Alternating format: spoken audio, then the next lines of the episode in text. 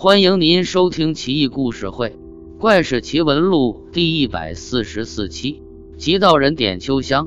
在一百一十四期，我们讲过唐伯虎点桂华的故事，大家都知道，小说中常讲的是唐伯虎用计传娶华学士家的婢女秋香。其实这说的是江阴极道人，并不是唐伯虎。极道人的父亲是御史，因为善于执剑。所以遭奸臣诋毁，被皇上流放到外地。后来道人在洞庭湖遇见一高人，学得了些艺术，据说能够差使鬼神。道人学得艺术以后，游山玩水，好不惬意。这一天，他在虎丘游玩的时候，不料却逢凶丧。道人外面穿的是麻衣，里面隐隐约约露出紫色的袍衣。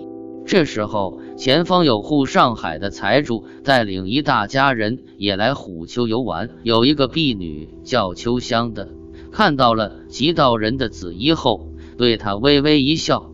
道人心惊荡漾，以为婢女对他有意，于是想办法打听到了财主的信息，变化姓名，混于财主家里为仆。一段时间以后，他逐渐和婢女秋香混熟了。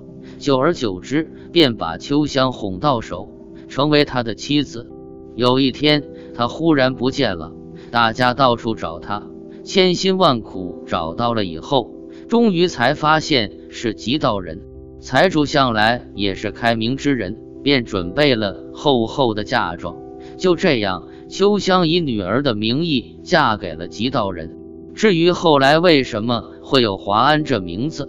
是因为极道人的俗名姓华，而唐伯虎乃一落魄书生，此事乃小说家以讹传讹。